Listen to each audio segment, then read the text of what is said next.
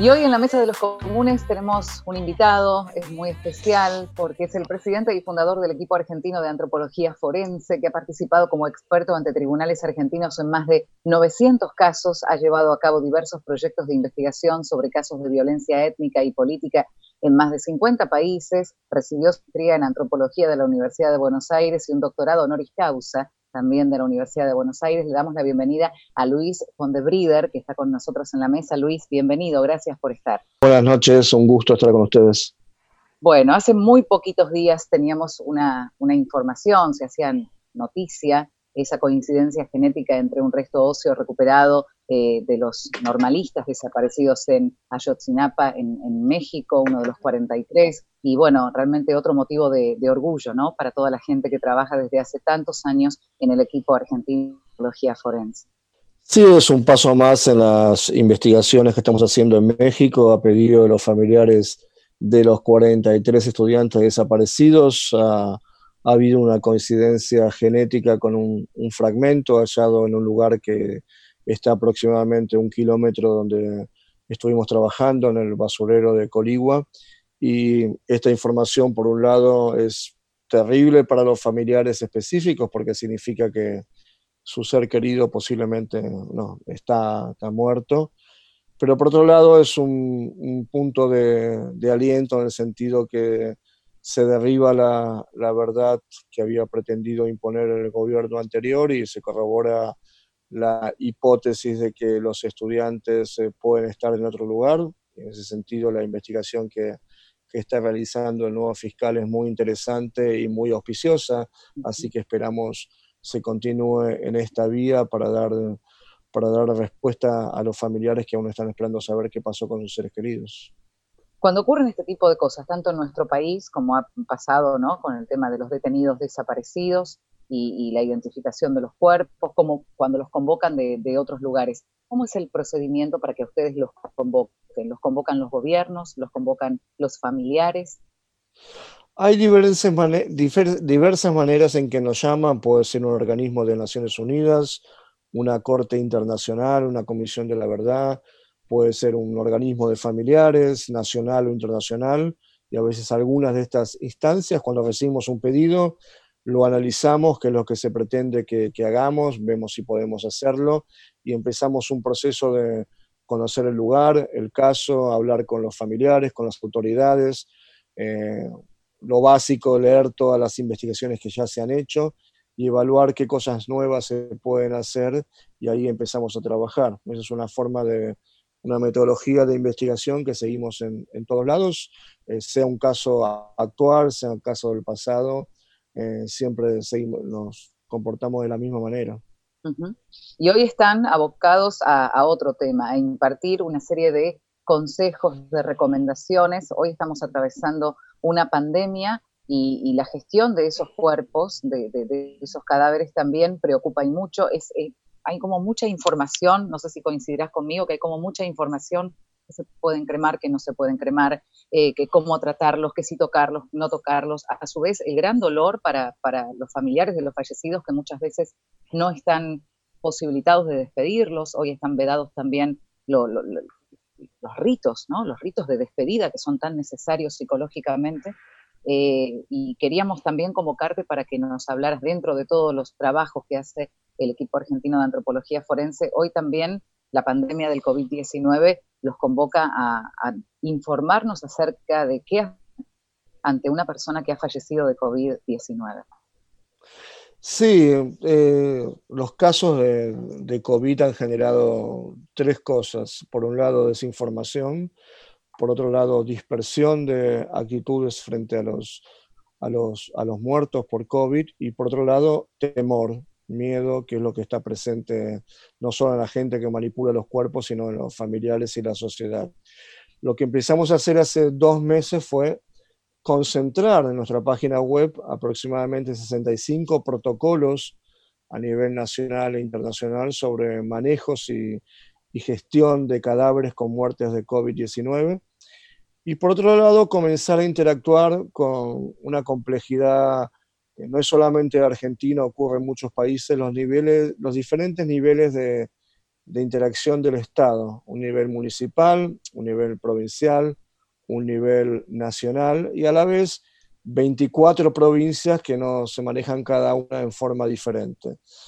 Eso implica que la gestión de un cadáver desde la persona muere en un hospital o en un geriátrico o en la vida pública hasta que su cuerpo va al cementerio, intervienen por lo menos cinco o seis entidades del gobierno, entidades privadas como son las funerarias, y no todos están de acuerdo cómo hacer las cosas. Entonces dijimos algo muy simple, sentémonos en una mesa la gente que está tomando decisiones para alcanzar consensos mínimos sobre cómo gestionamos ese cadáver y sobre todo cómo logramos un trato digno y respetuoso para los familiares y los deudos en la información, en el acceso al cuerpo, en lograr un equilibrio entre lo que son los rituales culturales y religiosos que todos tenemos hacia los muertos y las restricciones que tenemos que seguir porque tenemos restricciones en estos momentos. De ahí surgió la idea de hacer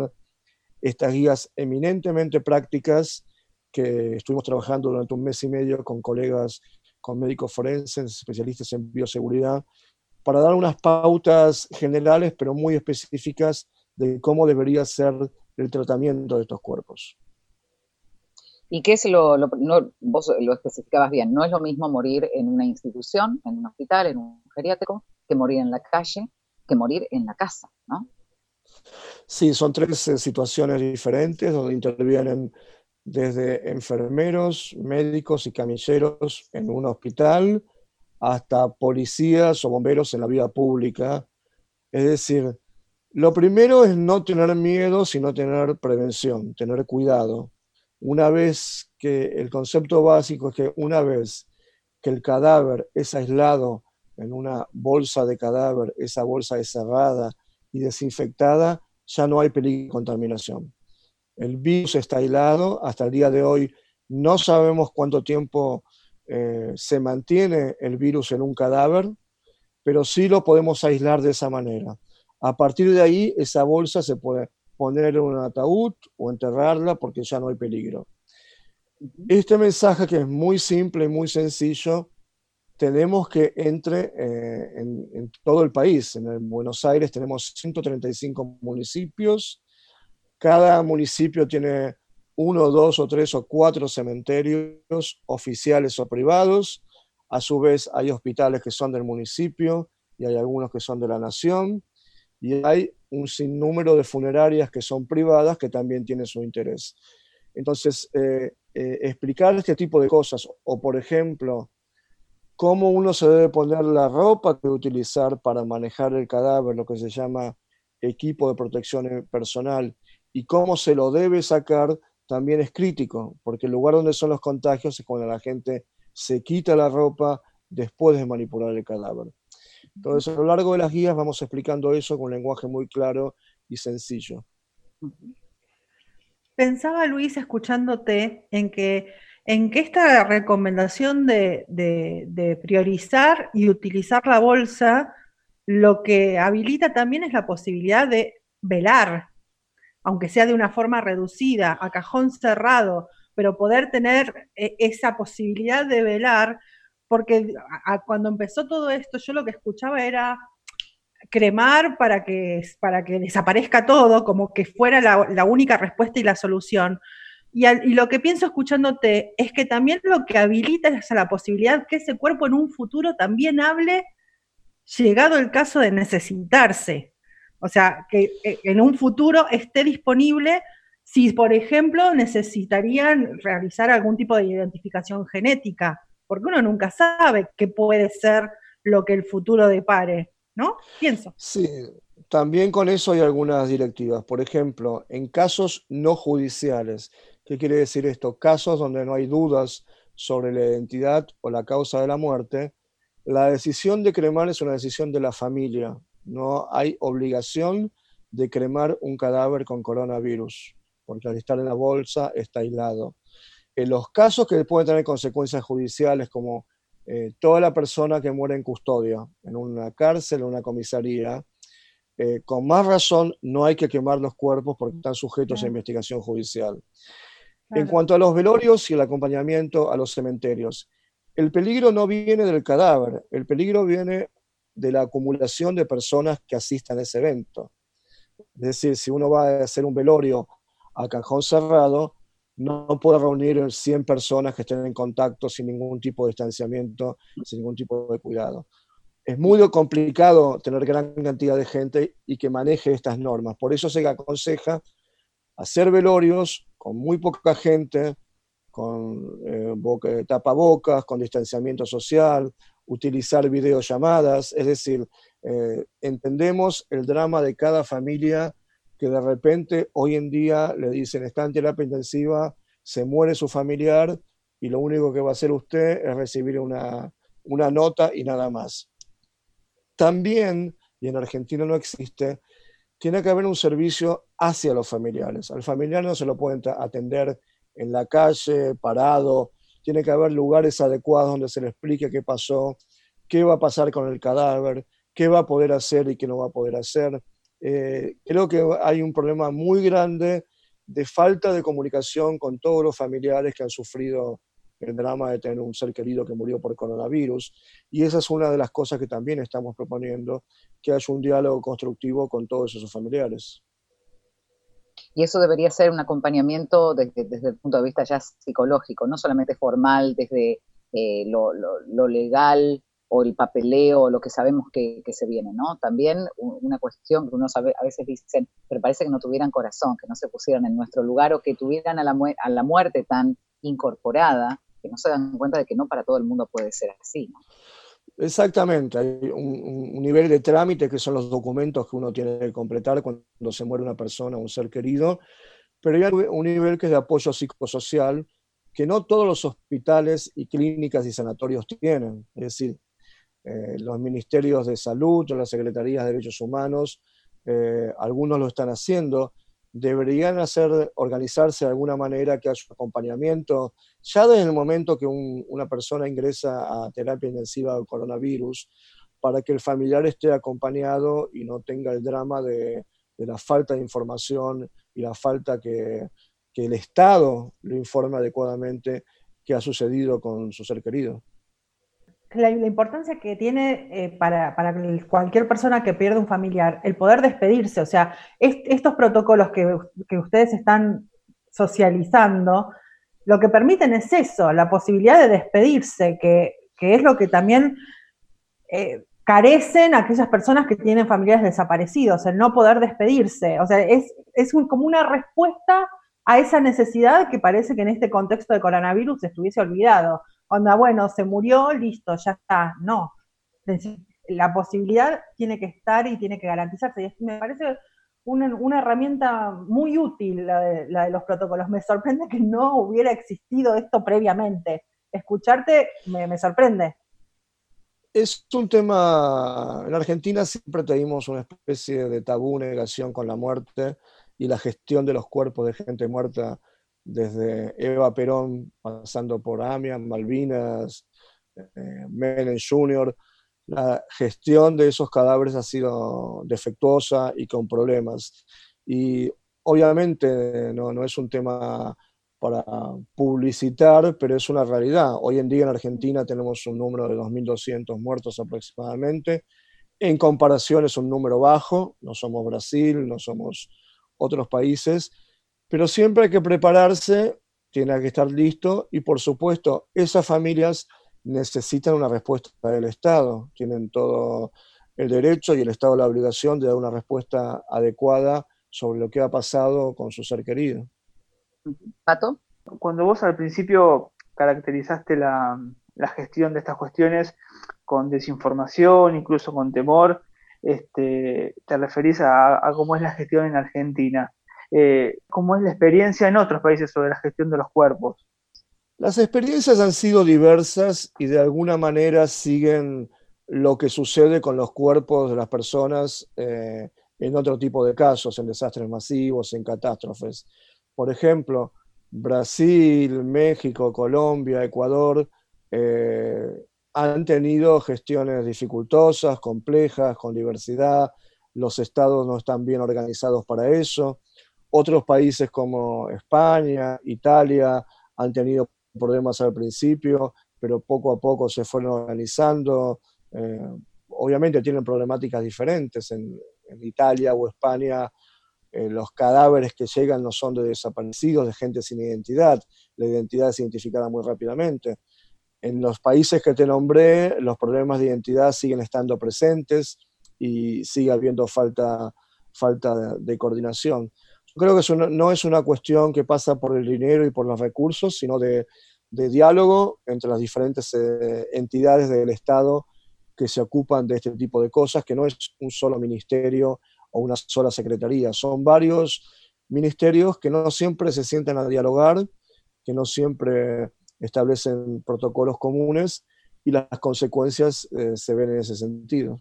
Esta dificultad en Argentina, como vos dijiste antes, de hablar sobre cómo manejarse con los cuerpos, ¿cómo se puede torcer? ¿Con educación? ¿Con políticas públicas? Digamos? La pandemia nos ofrece una oportunidad, una oportunidad y es positivo para cambiar cosas. Por un lado, tiene que ver con una cuestión de educación. Las cosas no se cambian ni en un año ni en dos años y tampoco se modifican de gobierno a gobierno. Tiene que haber cierta institucionalidad mínima que más allá de quien esté a cargo del gobierno siga determinadas formas de trabajar. Eh, y acá en Argentina se monta una realidad concreta. Si tengo hospitales, sanatorios y clínicas estatales y no estatales con diferentes condiciones edilicias, es muy difícil tener una política común para todos. Hay hospitales que ni tienen morgue o sanatorios porque son muy pequeños. Entonces, eh, es decir, hay cosas que vienen de, que, no son coyunturales y que, que son estructurales. La educación y la capacitación es básica. Un protocolo y hablar de protocolos, que hoy está de moda hablar de protocolos, no sirven. Un protocolo solo sirve si hay un consenso, si hay una ley que lo sancione, si hay un proceso de capacitación en cómo se aplican y si hay un monitoreo y seguimiento de la aplicación. Porque hablar de protocolos por protocolos por sí no es, es, tener un, un, librito más que, que nadie le hace caso. Entonces, soluciones a corto plazo no existen. Estas guías que sacamos son de emergencia, pero esto implica invertir tiempo y recursos y hacerlo seriamente. Eh, en esto tienen mucho que decir las autoridades a nivel municipal, provincial y nacional. Porque cuando esto termina, ya sea en dos meses, en tres meses, cuando se acabe la pandemia, eh, la gente se va a olvidar de esto va a estar en otros problemas. Pero la próxima eh, incidente que implique un gran número de cuerpos, nos vamos a acordar y nada va a haber sido hecho. ¿Y esto puede, eh, llegó a las autoridades de alguna manera? ¿Esto se presentó las autoridades a nivel, como vos decís, ¿no? nacional, provincial, municipal? ¿Lo toma? ¿Ustedes lo presentaron y se, se ha homologado? ¿O es simplemente una sugerencia, un recurso más dentro de todo lo que hay?